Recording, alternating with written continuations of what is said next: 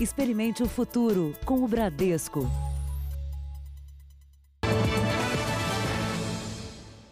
Boa noite. Boa noite. A cada quatro minutos, um celular é roubado no estado de São Paulo.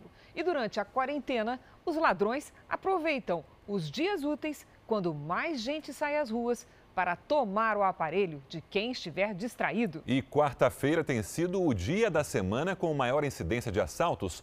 Nossa reportagem explica por que o celular é tão desejado pelos criminosos. Era noite de quarta-feira. O garupa da moto aponta a arma e pede o celular. Os assaltantes esboçam uma fuga, mas voltam para roubar mais: relógio, jaqueta, tênis e até a chave da casa da vítima. O rapaz fica quase sem roupa e de pés descalços. Ele conta que depois do assalto tem medo até de sair na rua com o celular. Alvo era o celular. Ele, a primeira coisa que ele falou, passa o celular.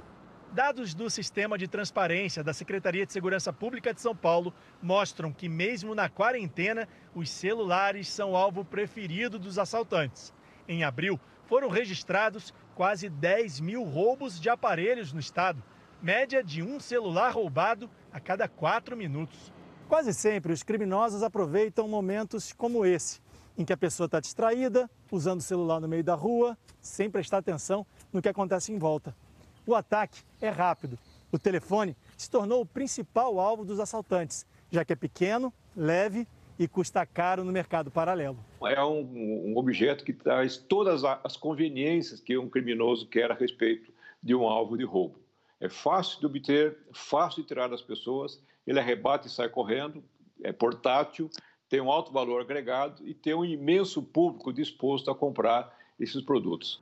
Dados de abril, já durante a quarentena, mostram que a maior parte dos roubos acontece durante a semana, quando há bem mais gente na rua. E o dia da semana com maior incidência é a quarta-feira. É o principal objeto de roubo em todo o país. E não é só no Brasil também. O Brasil tem hoje mais telefones celulares do que habitantes. A tecnologia se tornou indispensável na vida das pessoas e quase todo mundo leva o aparelho onde vai. A vítima, que aparece no vídeo sendo assaltada, ainda nem havia terminado de pagar as parcelas do aparelho antigo e já comprou outro novo na loja. E a dívida só aumentou. Não é só o aparelho em si. A vida da gente hoje em dia é no celular, né? Veja agora outros destaques do dia. Prefeito de São Paulo diz que vai reabrir restaurantes e salões de beleza. E aulas em escolas públicas voltam em setembro. Pandemia mata mais entre negros e pobres. Ministro do STF manda libertar com restrições ativista Sara Giromini. Clínica é acusada de maus tratos a idosos e dependentes químicos. Saiba por que a conta de luz pode chegar mais cara mesmo com consumo mais baixo.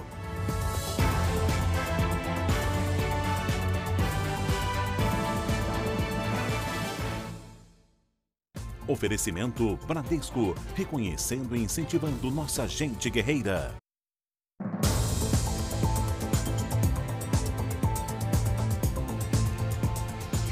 Uma denúncia de vizinhos levou a polícia de São Paulo a uma clínica de reabilitação para pacientes psiquiátricos, dependentes, químicos e idosos, acusada de tortura e agressão.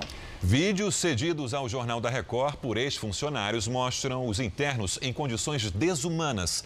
Pelo menos 50 pacientes se tratavam na clínica. Da janela deste sobrado vieram os pedidos de socorro. Pedindo liberdade, pelo amor de Deus, que tinha agressões. Me tira daqui, estamos com fome, fomos amarrados. Os moradores aflitos chamaram a polícia. Quando os PM chegaram, encontraram pacientes psiquiátricos, dependentes químicos e idosos em condições consideradas subhumanas. Homens, mulheres e até adolescentes dormiam amontoados no mesmo cômodo no chão. A Gabriela era uma das internas. Ela acusa os donos e os funcionários da clínica de agressão. Aconteceu dela, de um funcionário dela, o monitor, me dar um soco no nariz de tirar sangue. Apanhava amarrada, enforcava a gente, amordaçava pra gente não gritar. Pacientes doentes precisaram ser removidos de ambulância para hospitais e outras clínicas. Segundo os funcionários, os pacientes foram trazidos para esta casa depois que outras duas clínicas dos mesmos proprietários foram fechadas por supostas irregularidades sanitárias, falta de alvará e principalmente denúncias de maus tratos. Os idosos e os dependentes químicos seriam submetidos diariamente a sessões de tortura.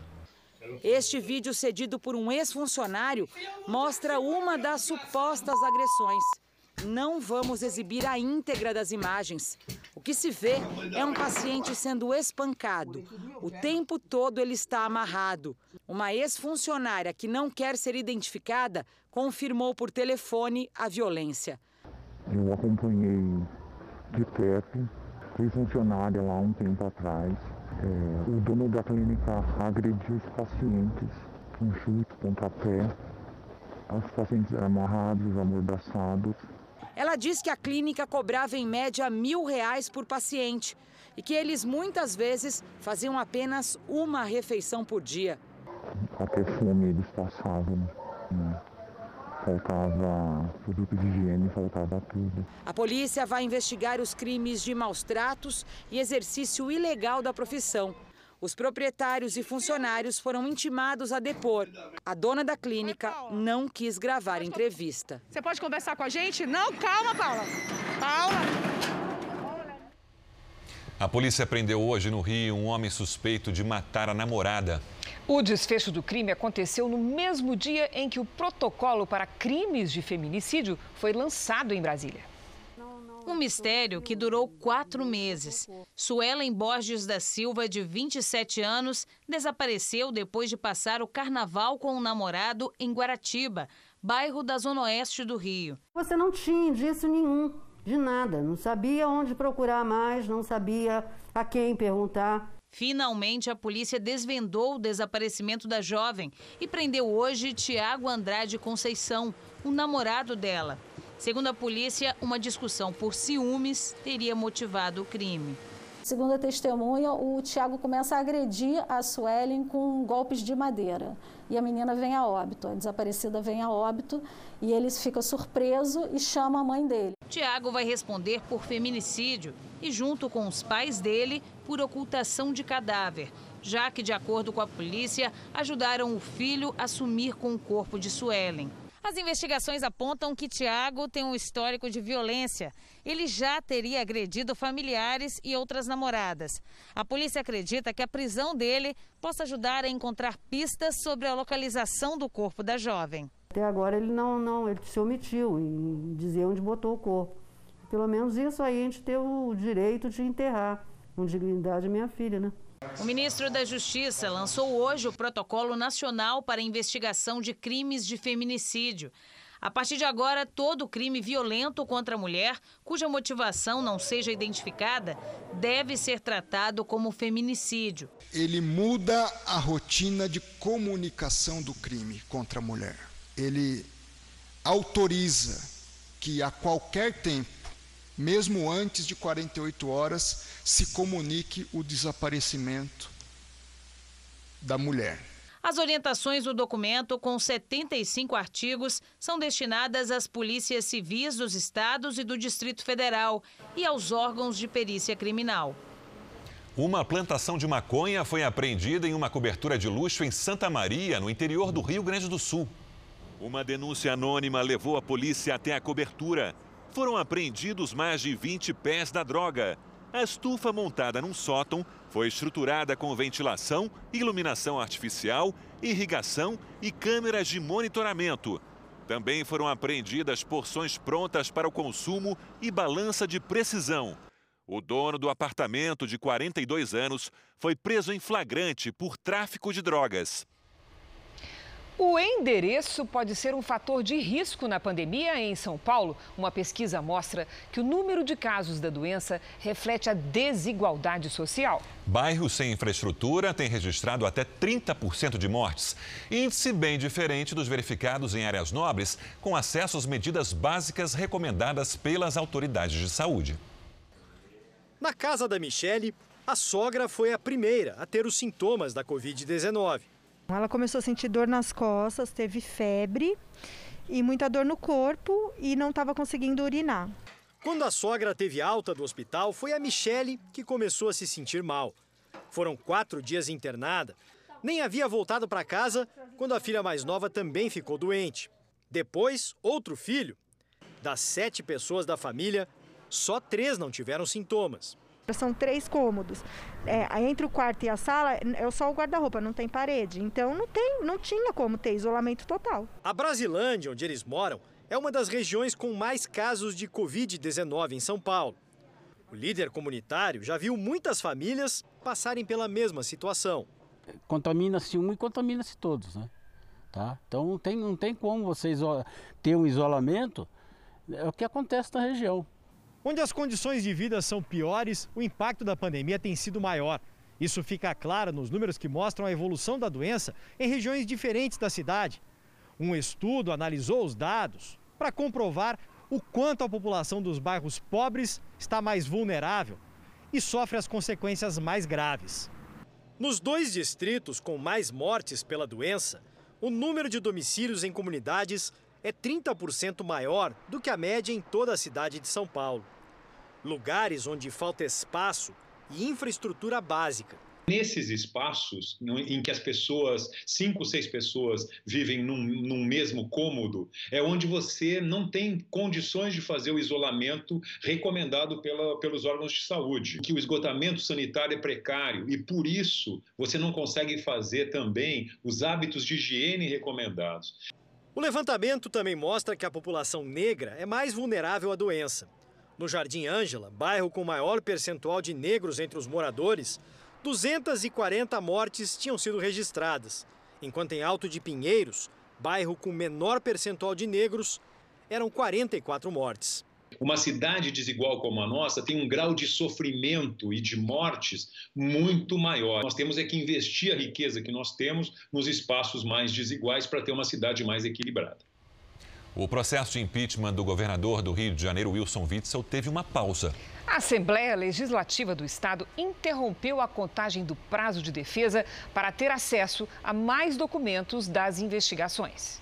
O governador Wilson Witzel ganhou tempo. O prazo para se defender no processo de impeachment começaria nesta quarta-feira, mas os deputados decidiram esperar que cheguem à Assembleia Legislativa as cópias dos inquéritos do Superior Tribunal de Justiça que colocaram Witzel na mira da Polícia Federal. Ele é investigado em fraudes nos contratos emergenciais na compra de equipamentos na área da saúde no combate à Covid-19. Um relatório da Controladoria Geral do Estado apontou 45 irregularidades na gestão da saúde de fevereiro a agosto do ano passado. Entre elas, a carga horária de servidores inferior a 40 horas por semana e a redução do serviço público de saúde para a população. Para agravar a crise, os servidores do Estado não concordam com a escolha do novo secretário de Saúde. Um dos motivos é porque, há oito anos, Alex Busquet foi o responsável pela transferência de pacientes em estado grave de um hospital que funcionava aqui nesse terreno, no centro do Rio. Na época, 16 pessoas morreram. Alex Busquet era um dos diretores do Instituto de Assistência dos Servidores do Estado, que oferecia tratamento médico aos funcionários ele autorizou a demolição do prédio para a construção de um hospital federal. Na época, houve protesto e a tropa de choque foi chamada. Até hoje, o terreno está vazio. A ordem partiu da mesma pessoa que indicou Busquet para o cargo, o então secretário de Saúde Sérgio Cortes, um dos principais articuladores do esquema de corrupção comandado pelo ex-governador do Rio, Sérgio Cabral. Ele não tem autoridade para representar a saúde para a população aqui do Rio de Janeiro. Os servidores encaminharam um ofício à Assembleia Legislativa em repúdio ao novo secretário. A Secretaria de Saúde informou que respeita a manifestação dos servidores, mas esclarece que a nomeação de Alex Busquet é técnica, com uma gestão que vai buscar a transparência, a valorização dos profissionais e a fiscalização dos contratos. Os alunos de São Paulo já têm previsão para voltar às escolas 8 de setembro, se a pandemia estiver controlada. A reabertura das escolas públicas e particulares será gradual. As salas só poderão ter 35% da ocupação e haverá rodízio de alunos. As aulas pela internet continuam. Todo o estado terá que estar na etapa em que restaurantes e salões de beleza possam reabrir com restrições, por exemplo. Esse período já vai indicar uma situação de segurança eh, na nossa visão. Na melhor das hipóteses, está sendo previsto lá para setembro. Nós vamos ter o mês de julho inteiro, o mês de agosto inteiro, para estar fazemos, fazendo as avaliações. A volta de todos os alunos para a escola ainda não tem data marcada. A preocupação com a higiene também faz parte das recomendações. Os ambientes precisam ser desinfectados. As janelas têm que estar sempre abertas. Os alunos de máscara a uma distância de um metro e meio de cada um. Aos educadores caberá a difícil missão de conscientizar crianças e adolescentes sobre os riscos de contágio. O maior desafio é a educação infantil, porque é uma idade que precisa muito desse contato, dessa conexão com o professor, né? E eles são muito sinestésicos, eles precisam né, desse contato. Para este educador, não será simples. Eu tenho um receio que a gente não consiga atender todas as exigências e os professores assumam para si uma grande responsabilidade nesse retorno das aulas. Mas, como educador, é claro que a volta das aulas das escolas é muito importante para a aprendizagem dos alunos. A aprendizagem, admite o secretário da Educação, foi muito afetada pela quarentena. Não adianta eu estender mais um mês, mais dois meses. Não será isso que vai resolver o problema da aprendizagem. Este problema será resolvido em dois a três anos. O prefeito de São Paulo, Bruno Covas, disse numa transmissão pela internet que a capital poderá passar para a fase amarela do plano de flexibilização da economia na próxima segunda-feira. Com isso, restaurantes poderão reabrir para clientes por seis horas. Esta etapa prevê que bares e salões de beleza também voltem a funcionar com restrições e atendendo a todas as medidas de segurança. Veja a participação dele numa conversa com integrantes de banco. Sexta-feira, o governo do estado deve apresentar uma nova reclassificação eh, das regiões e da cidade de São Paulo. A nossa expectativa é que a cidade de São Paulo, agora com essa reclassificação, entre na fase 3, na fase amarelo, o que permite a reabertura por seis horas por dia eh, dos restaurantes aqui na cidade de São Paulo. Vamos aos números de hoje da pandemia do coronavírus no Brasil. Segundo o Ministério da Saúde, o país tem 1.188.631 casos de Covid-19, com 53.830 mortos. Foram 1.185 registros nas últimas 24 horas. Ainda de acordo com o boletim do Ministério da Saúde, 649.908 pacientes estão curados e 484.800 493 seguem em acompanhamento. Algumas capitais recuaram na flexibilização depois do aumento de casos do coronavírus. Já Goiânia começou a reabertura gradual da economia. Em Goiânia, os clientes puderam voltar aos shoppings e às lojas de rua, mas o comércio precisa respeitar um número limitado de pessoas. Academias, bares e restaurantes permanecem fechados. Em Salvador, as pessoas voltaram a caminhar pelo calçadão da Barra, que ficou fechado por uma semana. O uso de máscara é obrigatório, mas muita gente desrespeitou. Alguns estados que já tinham relaxado as medidas de isolamento voltaram atrás. No Rio Grande do Norte, a reabertura do comércio prevista para hoje foi adiada para a próxima semana. Em Santa Catarina, quatro cidades da Grande Florianópolis voltaram a fechar shoppings, lojas de rua e academias. O abre e fecha também atingiu Porto Alegre. A capital gaúcha decidiu voltar atrás na flexibilização por causa do aumento de casos de coronavírus. Pelas novas regras, comércios, serviços e indústria voltam a fechar as portas. Só vão funcionar serviços essenciais, como mercados, bancos e farmácias. E as academias só podem atender um aluno por vez. Já tivemos tantas mudanças esses últimos meses que a gente acaba alternando, a gente fica na dúvida do que fazer do dia a dia. Na realidade, a gente fica bem desesperado, assim, porque a gente não consegue programar e saber o dia de amanhã. A gente acaba vivendo um dia de cada vez, porque a gente fica até um pouco num desespero, né? O Hospital de Campanha de Manaus zerou hoje os pacientes com a Covid-19 e encerrou as atividades. Foram 71 dias de funcionamento.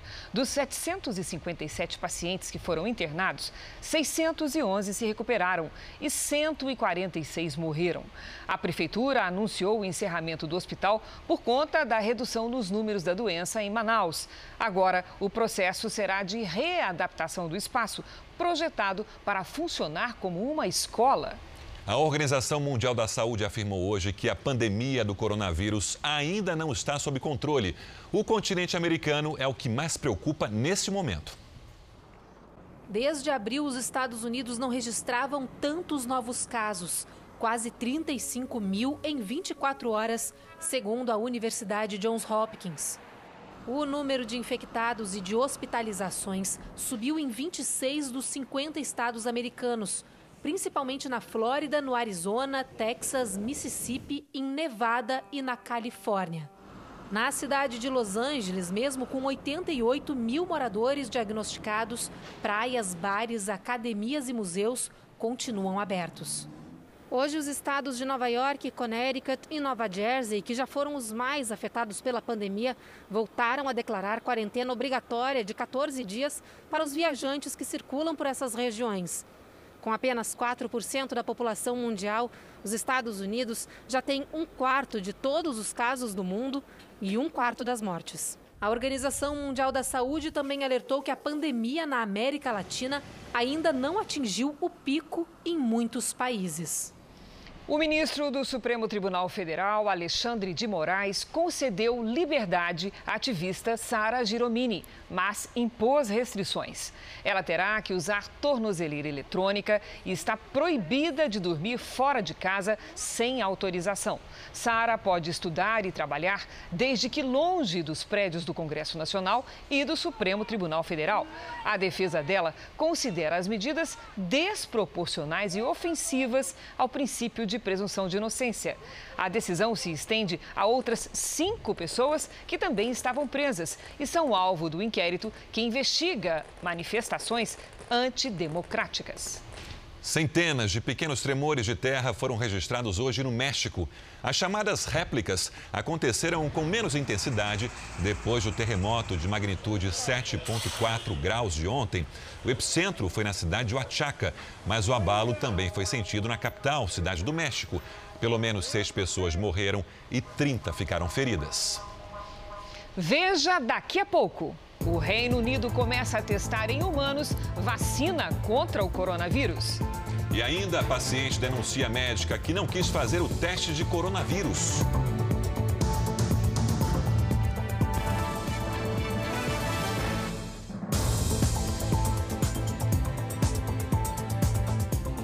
O presidente Bolsonaro se reuniu hoje com a bancada de um dos partidos do chamado Centrão. Pela manhã, uma movimentação de carros que há tempos não se via no Palácio da Alvorada. Eram parlamentares do PSC que chegavam para se reunir com o presidente Bolsonaro. No encontro com os nove deputados e o senador do partido, também estavam o ministro da Secretaria de Governo, Luiz Eduardo Ramos, e líderes aliados no Congresso. A bancada, que tem votado com o governo, pede mais espaço na esplanada dos ministérios. Na saída, o presidente parou para conversar com apoiadores e não falou com a imprensa. Depois, seguiu para o Palácio do Planalto. O presidente aguarda uma possível autorização que seria dada pelo ministro do STF, Celso de Mello, para que ele preste depoimento no inquérito da suposta tentativa de interferência na Polícia Federal. A assessoria jurídica do governo ainda analisa se vai recorrer caso o ministro determine que o depoimento do presidente seja presencial. Pelo Código de Processo Civil, autoridades como o presidente da República podem optar pelo depoimento por escrito. Sobre a escolha do novo ministro da Educação, o presidente analisa possíveis nomes e tem se reunido com alguns candidatos. Nas conversas, um dos pontos em discussão é a retomada das aulas presenciais, suspensas por causa da pandemia. O Senado vota neste momento o novo marco legal do saneamento básico. Vamos até Brasília, ao vivo, falar com Alessandro Saturno. Alessandro, boa noite. O que já foi decidido até agora? Olá, Sérgio, Cristina, boa noite a você que nos assiste. Olha, os senadores, eles já acabaram a votação. Neste momento, algumas lideranças estão falando e logo depois o placar será aberto. Bom, na prática, esse projeto, ele prorroga o fim dos lixões e estabelece aí a possibilidade da participação de empresas privadas no setor. O relator da matéria é o senador Tasso Gereissati. O marco de saneamento, ele extingue o modelo atual de contrato entre municípios e as empresas estatais de água e esgoto. A ideia é que passe a existir concessão pública para esse tipo de empresa, seja ela pública ou privada. Além disso, os novos contratos deverão se comprometer com algumas metas, como a cobertura de 99% para o fornecimento de água potável e 90% para coleta e tratamento de esgoto. Bom, se o projeto for aprovado, como veio da Câmara, eh, for aprovado no Senado, ele seguirá direto para a sanção do presidente Jair Bolsonaro. Mas se houver alguma alteração, ele vai retornar para a Câmara. De Brasília, Alessandro Saturno. Obrigado, Alessandro. Vamos agora com a opinião do jornalista Augusto Nunes. Boa noite, Augusto. Boa noite, Cristina, Sérgio. Boa noite a você que nos acompanha. Com a aprovação pelo Senado da lei que regulamenta a rede de saneamento básico, o Brasil começou a fechar nesta quarta-feira o mais preocupante buraco negro da infraestrutura nacional. Hoje, 100 milhões de brasileiros não têm acesso à coleta de esgoto e 35 milhões não recebem em casa água tratada. A entrada em cena da iniciativa privada permitirá a universalização do saneamento básico, travada por duas velharias políticas. Primeira, a maioria dos governantes não se interessa por obras subterrâneas. Segunda, preconceitos ideológicos e interesses inconfessáveis mantinham à distância empresas não controladas pelo executivo. Graças ao novo marco regulatório, serão investidos 500 bilhões de reais nos próximos cinco anos para estender o saneamento básico à metade da população. Os empregos criados pelo salto para longe do primitivismo passarão de um milhão. Serão eliminados prejuízos causados pela perda de produtividade, danos à saúde e redução de renda. E o Brasil, enfim, poderá ser considerado uma nação civilizada. No mercado financeiro, o dólar fechou em alta hoje depois de três quedas seguidas.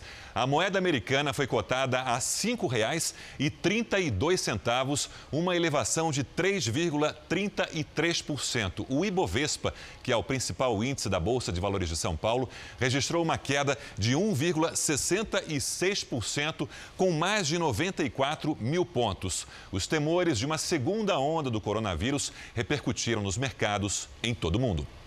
Funcionários do Banco Mundial pediram para que a nomeação do ex-ministro da Educação, Abraham Weintraub, como diretor executivo da instituição seja suspensa.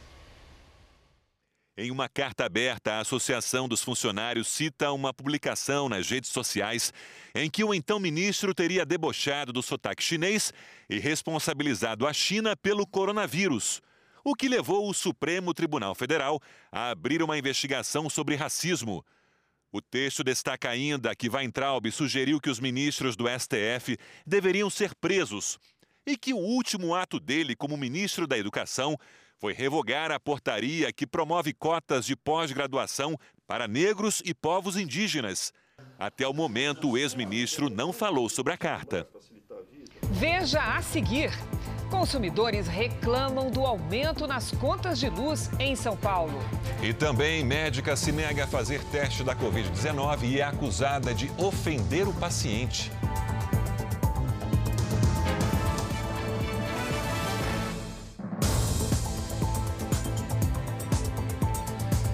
A partir de agora, supermercados, restaurantes e bares estão autorizados a doar alimentos que não forem comercializados.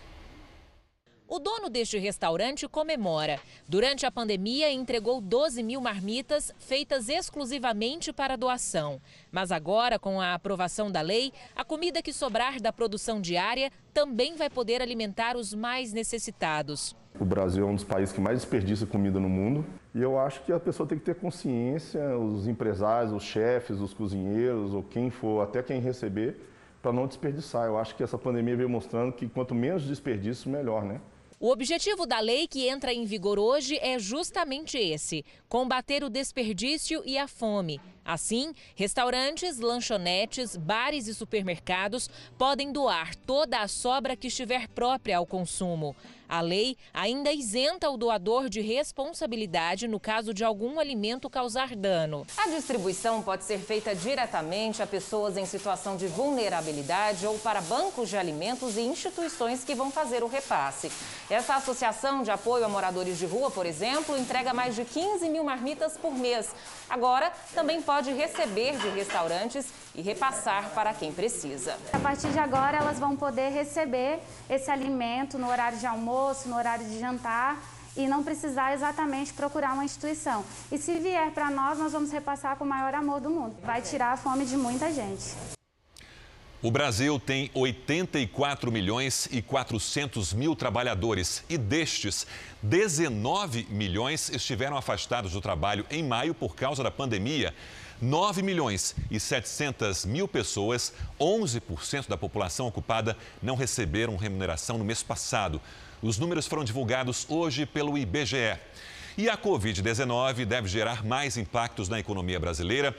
O Fundo Monetário Internacional, FMI, revisou a previsão para o PIB do país este ano. A queda deve ser de mais de 9%, 9,1%.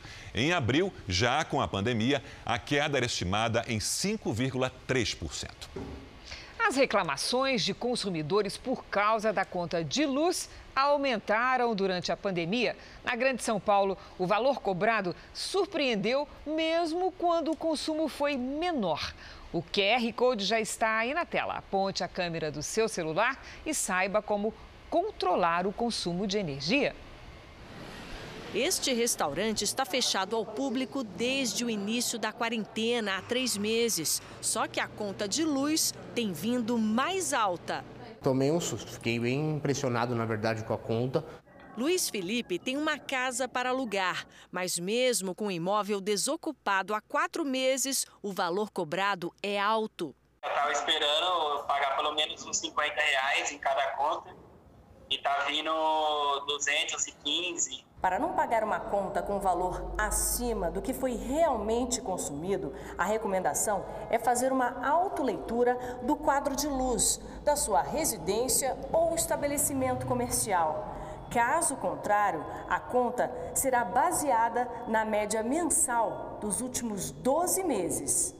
O procedimento é indicado porque os profissionais das concessionárias que faziam a leitura dos dados deixaram de realizar o serviço durante a pandemia. Conrado até tentou fazer a autoleitura, mas não conseguiu enviar as informações. Eu tentei entrar no aplicativo, mas aí quando eu coloquei para fazer a autoleitura, ele me mostrava que eu só poderia fazer no próximo mês, porque eu só tinha do dia 1 até o dia 3. Eu entrei após essa data, que eu não sabia quando era exatamente. Segundo a Enel, concessionária responsável pela distribuição de energia nos estados do Rio de Janeiro, Ceará, Goiás e São Paulo, as leituras presenciais voltaram a ser feitas em junho. Por isso, muitos consumidores também sentiram um aumento na cobrança a ser paga no mês que vem. A empresa afirma que o motivo dessa alta é uma compensação pelos meses anteriores. Isso é matemático, porque é uma leitura desse mês, menos a leitura do mês passado. Se eu estimei a leitura do mês passado, agora automaticamente um menos o outro vai vir a diferença. Isso pode vir para maior ou para menor.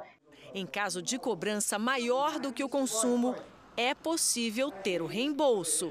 Se a concessionária não resolver, procurar a, a, a ouvidoria. Se a ouvidoria não resolver, procurar a, a agência, que é a ANEL.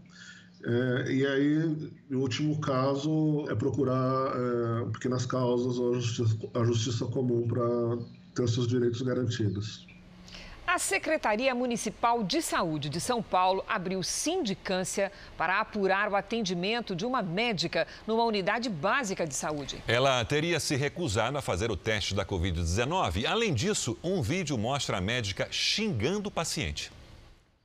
Com dor de garganta e tosse, Jonathan achou melhor ir até o posto de saúde. Queria saber se estava com coronavírus.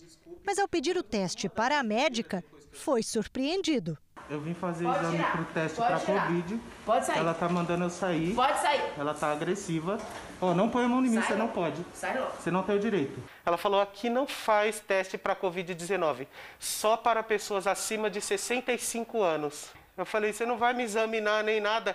Ela levantou e falou assim: sai da minha sala, bandido, marginal. Diversas vezes no vídeo, a médica xinga Jonathan, que aparenta estar calmo. Sai, bandido. Sai. Bandido? Sai. Tá todo mundo vendo. Ela tá me chamando de Sai bandido. logo que eu vou chamar a polícia. Não pode chamar, fica à vontade. Ela ameaça arremessar o grampeador no paciente. Sai logo.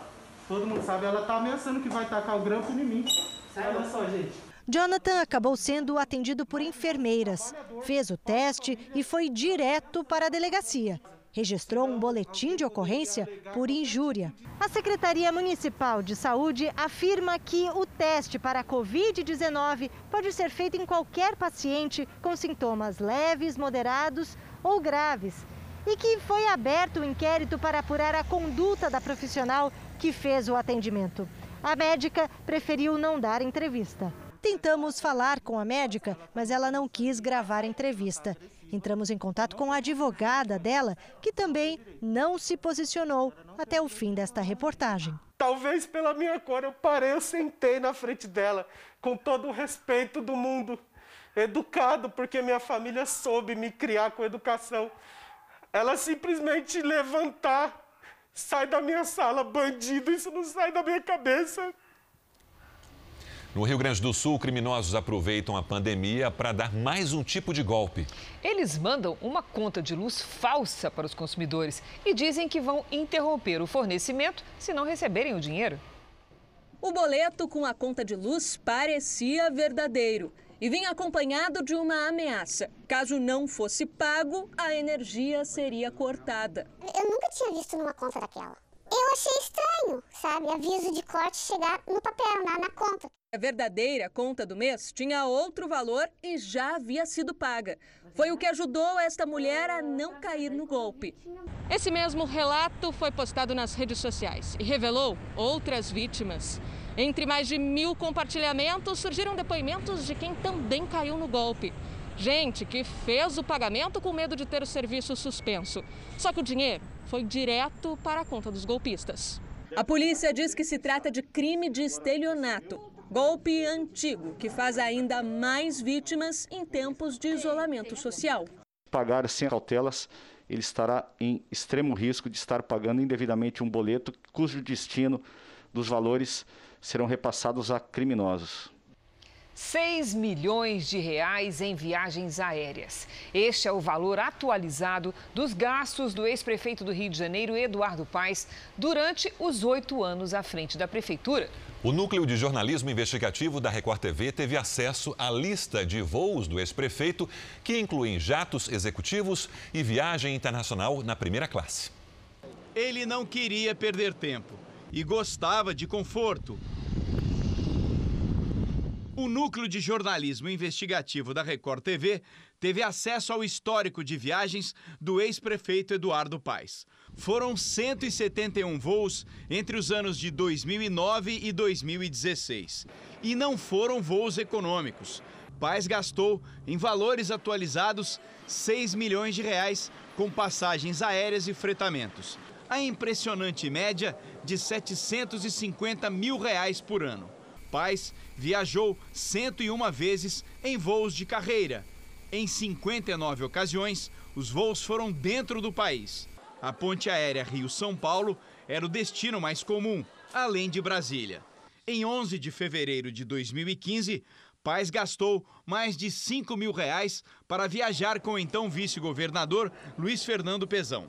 Juntos foram ao Congresso Nacional apoiar o então deputado federal Leonardo Pisciani que naquele dia se tornou líder do MDB. O motivo da viagem reforça que Eduardo Paes fazia parte de um grupo político que saqueou os cofres públicos do estado do Rio de Janeiro. Leonardo Pisciani é filho do ex-presidente da Alerj. Jorge Pisciani era braço direito do ex-governador Sérgio Cabral. Cabral, condenado por corrupção, lavagem de dinheiro e organização criminosa, está em Bangu 8 e Pisciani está em prisão domiciliar, condenado pelos mesmos crimes. Nos últimos anos, o ex-prefeito tentou desvincular a imagem dele de Sérgio Cabral, mas ao negar o padrinho político, acabou irritando o filho de Cabral. Agora, não tem a menor necessidade de, nessas entrevistas, você continuar mentindo sobre a relação com o ex-governador Sérgio Cabral, que isso está machucando a gente, isso está entristecendo a gente, mais do que nós, nós já estamos com a situação que enfrentamos né, do meu pai estar tá preso. De 2014 a 2016 foram mais de 40 jantares. Você sempre brincava com o Elinho, que era o mordomo da Gávea Pequena. Não deixa a taça do meu chefe vazia nunca, Elinho, pelo amor de Deus. Pais também gostava de ir ao exterior. Fora do país, foram 42 oportunidades. Desembarcou 13 vezes em Nova York. Em uma das viagens internacionais, o ex-prefeito do Rio não economizou pagou 46 mil reais para ir a Tóquio, mesmo preço de uma passagem de primeira classe. Eduardo Paes esteve no Japão em 2016, uma viagem oficial. O compromisso foi a passagem da sede dos Jogos Olímpicos. Para esse especialista em direito administrativo, qualquer gestor público deve zelar pelo bom senso. Entre viajar em primeira classe e viajar né, numa classe econômica, em que o, o povo está pagando, não é nenhuma hipocrisia. O gestor deve, pelo menos, procurar uma classe intermediária, uma classe econômica ou uma classe executiva. Mas não pode fazer da viagem é, um mecanismo para oferir qualquer tipo de vantagem, ainda que seja indireta. Ou seja, isso é tudo observância do princípio constitucional da moralidade e da eficiência administrativa. Segundo as planilhas que o Jornal da Record teve acesso, de cada 10 voos que o ex-prefeito fez, quatro foram de jatos executivos. E essas viagens foram as mais caras. Teriam custado aos cofres públicos, em valores atualizados, mais de 5 milhões de reais durante os oito anos da gestão de Eduardo Paes. Os voos para Brasília predominaram. Foram 42, ou 60% dos embarques. Em 26 de fevereiro de 2014, mais uma vez, o ex-prefeito fretou um jatinho. E não foi barato, quase 90 mil reais na época, pela exclusividade e conforto de ir e voltar no horário que quisesse. 2012, ano de reeleição.